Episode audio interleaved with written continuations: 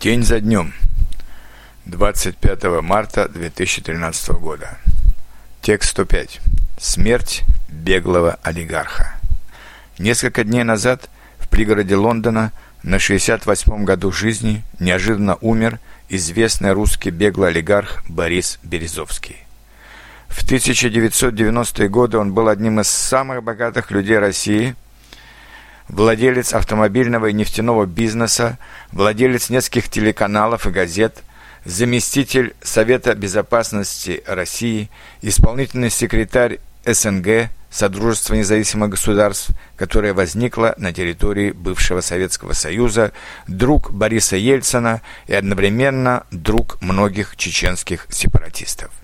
Его энергии не было конца – он начал свою предпринимательскую деятельность еще при советском строе, перепродавая комплекты постельного белья на рынках Махачкалы, где он и познакомился со многими будущими чеченскими командирами.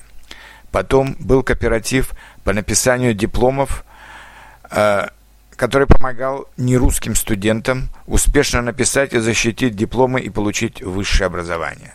В начале 1990-х годов когда кооперация и предпринимательство стали вполне законными, талант Бориса Березовского раскрылся в полной мере. Сначала он создает автомобильный всероссийский альянс «АВВА» и собирает свои первые миллионы. Когда этот альянс разваливается, как всякая другая пирамида, он тут же создает ЛогоВАЗ, банк и торговый дом, который перепродавал сначала российские машины «Жигули», а затем перешел на продажу первых «Мерседесов» в России. К этому времени относится его знакомство с Бадри. Патаркацишвили, который становится его другом и деловым партнером. Тот был знаком со многими грузинскими ворами в законе, тем самым Березовский получил связь с криминальным миром, которую он тоже не раз использовал в своих интересах. В 1994 году он чуть не погибает в результате покушения на него со стороны тех бандитских структур, которые были также связаны с автомобильным бизнесом. Но даже это покушение Борис Березовский сумел использовать в своих целях. Он не только не отменил своего первого визита в кремлевскую администрацию, но и пришел на встречу с Ельциным, весь перевязанный бинтами, и поэтому сразу обратил на себя внимание. С этого времени Борис Березовский становится серым кардиналом при Борисе Ельцине. Без его согласия не решается ни один крупный политический вопрос. Это он организовал Ельцину беспрецедентную внутрироссийскую международную поддержку в избирательной кампании 1996 года, напугав Запад угрозой коммунистического реванша. После победы Бориса Ельцина на выборах 1996 года. Борис Березовский находится в зените своей славы. Он организует контакты между Кремлем и чеченскими повстанцами, выкупает за государственные деньги некоторых пленных, подготавливает мирный договор 1996 года между Россией и Чечней. Но он не забывает и себя.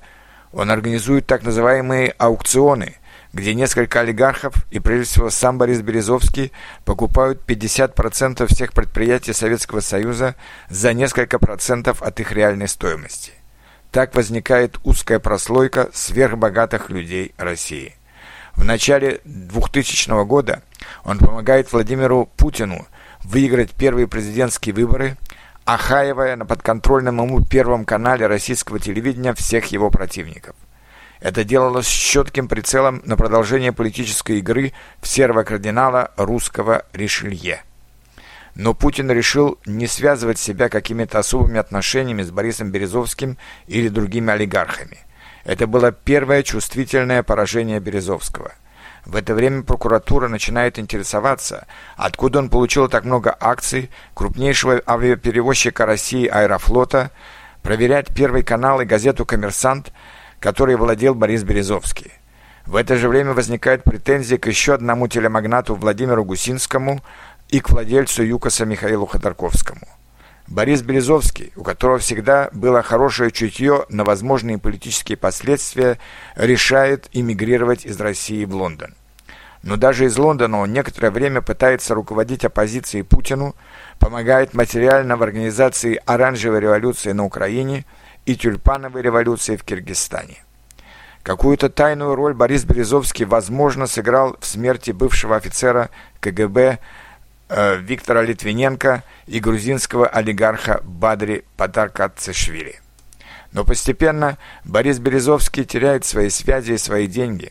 В прошлом году он пытался заставить Романа Абрамовича заплатить ему несколько миллиардов долларов, якобы за бесценок породанный Абрамовичу концерн «Сибнефть», но суд решает дело не в его пользу.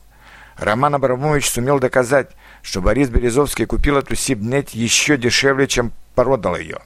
Несколько лет назад он разводится со своей официальной женой, а несколько месяцев назад расстается со скандалом за своей гражданской женой. В это же время он теряет практически всех своих друзей. После этого Борис Березовский впадает в душевную депрессию. Два месяца назад он написал покаянное письмо своему врагу Владимиру Путину с просьбой простить его и разрешить вернуться ему в Россию. Об этом же э, желании вернуться в Россию и потере всякого интереса к жизни он говорил в своем последнем интервью журналу Forbes. Месяц назад он ограничил все свои контакты, жил отшельником в предместье Лондона. И вот теперь эта информация о его неожиданной смерти. Что это? Вероятно, все-таки самоубийство, хотя, может быть, и сердечный приступ. Но явно, что он был уже отыгранным материалом и поэтому вряд ли мог быть жертвой какого-то политического заговора.